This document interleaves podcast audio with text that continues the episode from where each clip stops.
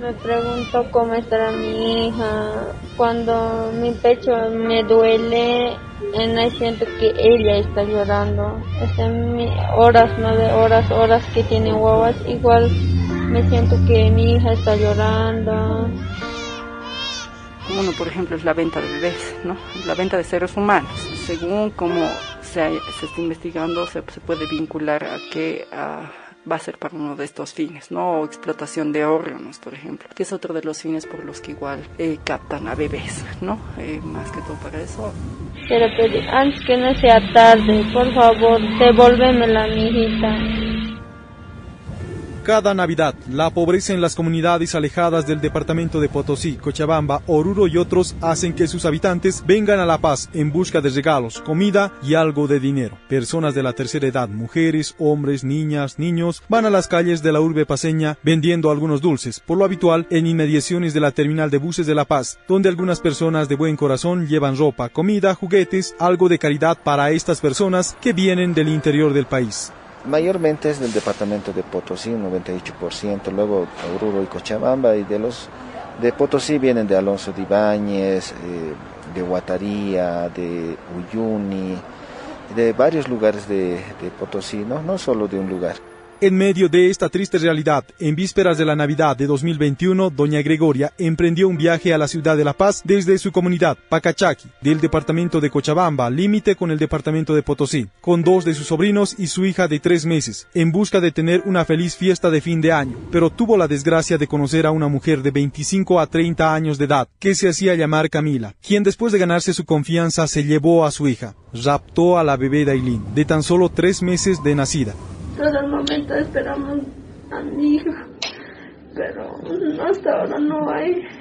Pero solo queremos eso, ayúdenme por favor. Muchas gracias a los que nos han colaborado mucho.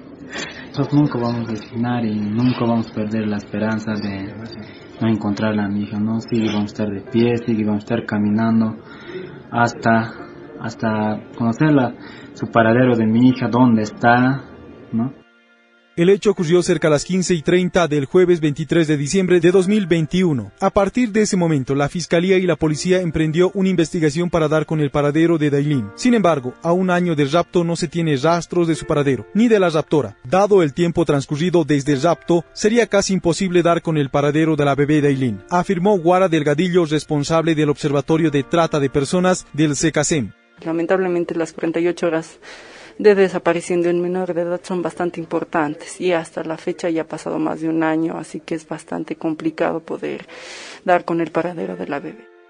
Lo que se conoce hasta el momento por las cámaras de seguridad es que la raptora Camila bajó de una movilidad de transporte público en la calle Figueroa con dos bolsas negras, que se presume serían juguetes para captar a sus víctimas. La mujer entonces ingresó al mercado Lanza, presumiblemente para cometer algún rapto, pero sin éxito. Luego pasó hacia la calle Potosí, al Shopping Norte y por la calle Socabaya llegó así a la Plaza Murillo. Luego de repartir todos los juguetes que llevaba en la bolsa negra, se dirigió al reloj de la zona Pérez Velasco por la calle Comercio. En ese lugar se encontraba Gregoria, con sus dos sobrinos y su hija. Se presume que Camila la siguió desde ahí hasta la terminal de buses para raptar a Dailin. Y en la terminal de buses, pues ella ya viendo la vulnerabilidad de Gregoria al ver que estaba con dos menores de edad, más su uh, hija Dailin, que estaba en su espalda, en un aguayo cargado en su espalda de Gregoria, la aborda, le ofrece comprarle juguetes eh, en, una calle cercana a la terminal y la lleva por la terminal, salen por la puerta trasera de la terminal, la lleva por la, eh, el puente de la cervecería hasta llegar al teleférico rojo, toman el puente de del Nudo Vita, llegando a la avenida Buenos Aires, pasan la avenida Buenos Aires Tumusla, llegan a la, a, la calle Chorolque y Buenos Aires, y es donde, subiendo un poco hacia arriba de la calle Chorolque, se puede encontrar a mano derecha un baño público donde Gregoria decide utilizar en virtud a la insistencia que le hacía Camila, la raptora, y e insistencia de uno de sus sobrinos que estaba con Gregoria, un infante de cuatro años de edad que le ingresa al baño público y al aprovechar el hacer el cambio del busito que se había mojado el niño, En eso tarda Gregoria un par de minutos y es donde aprovechando la distracción de Gregoria, Camila, que estaba en manos agarrando a Dailin, sale del baño y procede a desaparecer del lugar. El ex comandante general de la policía, el 31 de diciembre, señaló que los rastros de Dailin llegaron hasta la ciudad del Alto, en la calle 2 y 3 de la avenida 6 de marzo. Sin embargo, por la carencia de las cámaras de seguridad, se perdió su recorrido.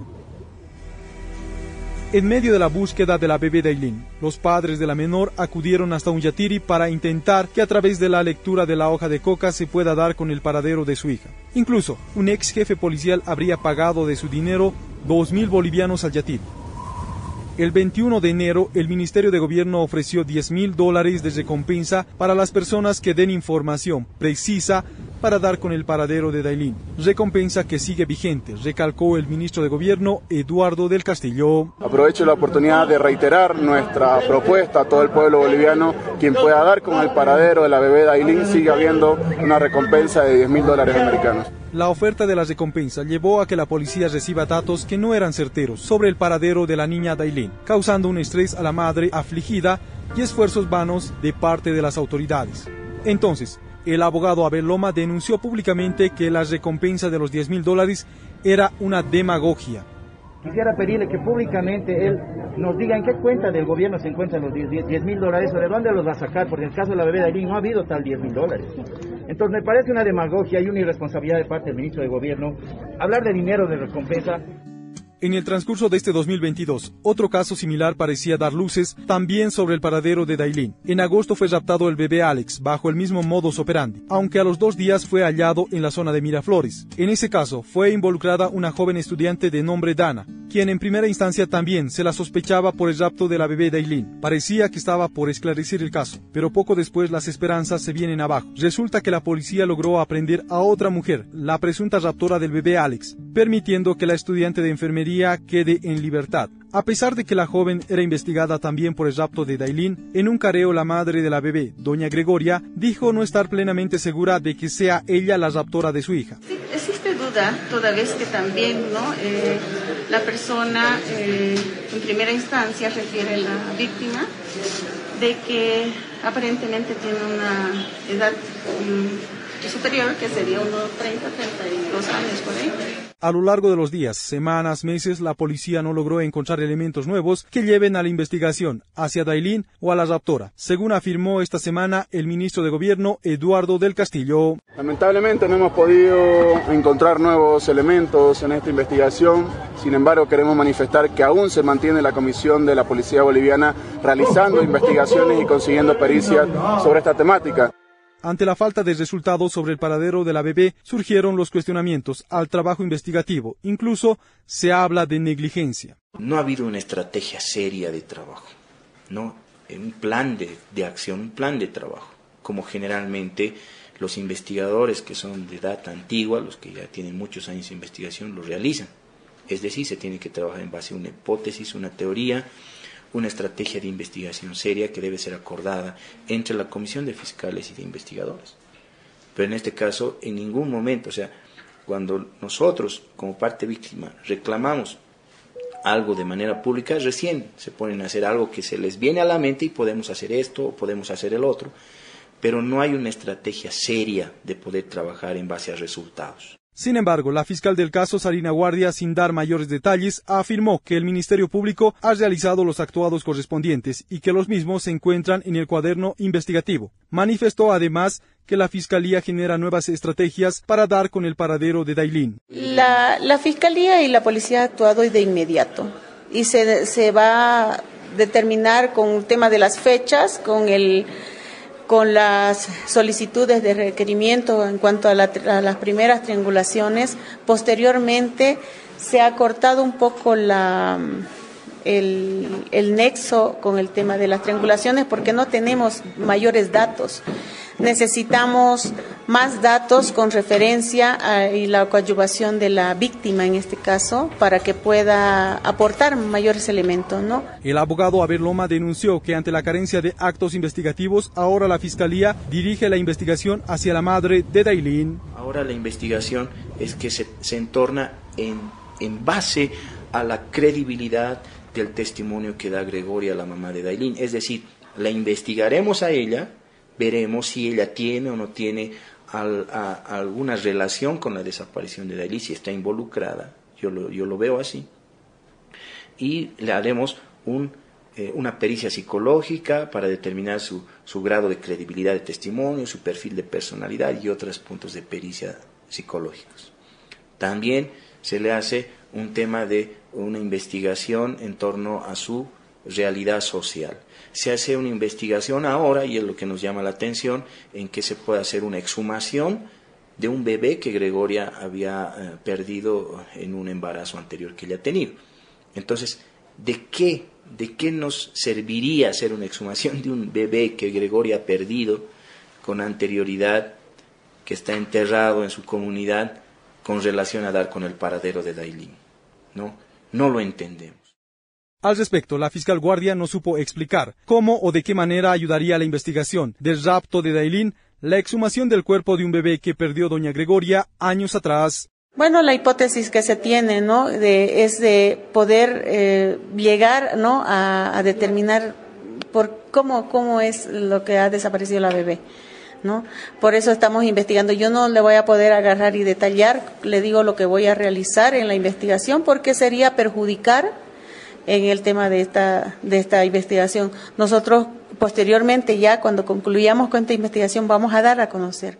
Desde el Observatorio de SECASEM, ven que existe una carencia en la formación investigativa sobre este tipo de delitos, en fiscales y policías, ya que sostiene que no hay fiscales especializados en este delito de lesa humanidad. El fiscal es el director funcional de la investigación y es quien debería dirigir eh, y darle un norte a la investigación pero en realidad también vemos ahí que hay una falta de conocimiento y especialización. Muchos de los fiscales, igual sucede con los fiscales, son rotatorios. Un tiempo están en delitos patrimoniales, después delitos contra la vida, los van rotando. Y eso también impide que creen una experticia en, cierto tipo de delitos. Algunos fiscales son nuevos, recién están aprendiendo del tema. Algunos fiscales eh, vienen de otras áreas y bueno, como fueron parte de la escuela de fiscales, es que luego ya se les designa a una fiscalía, pero en realidad les falta mucho por especializarse en estas áreas.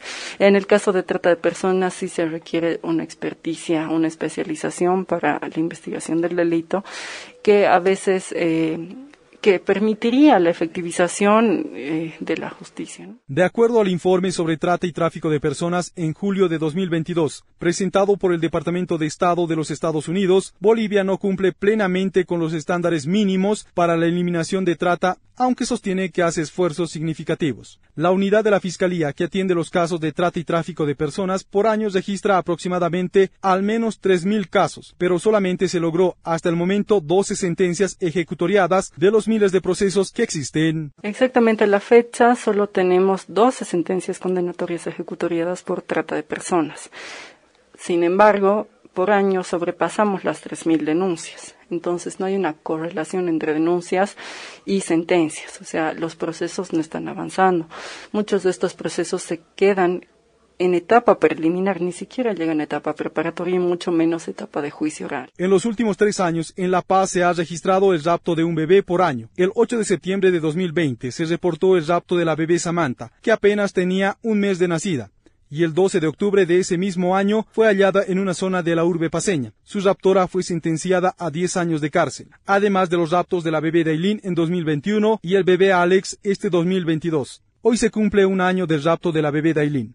La investigación se encuentra estancada sin nuevos elementos que conduzcan a dar con el paradero de Dailin o el de la raptora. Ante la falta de resultados, los cuestionamientos apuntan a la directora funcional de la investigación, la fiscal Sarina Guardia y la unidad de trata y tráfico de personas de la Fuerza Especial de Lucha contra el Crimen. Eh, nosotros, a partir que se cumpla un año de la desaparición de Dailin y sin ningún tipo de resultado en la investigación, pues nosotros en la segunda, en el segundo año, pues ya vamos a establecer responsabilidades.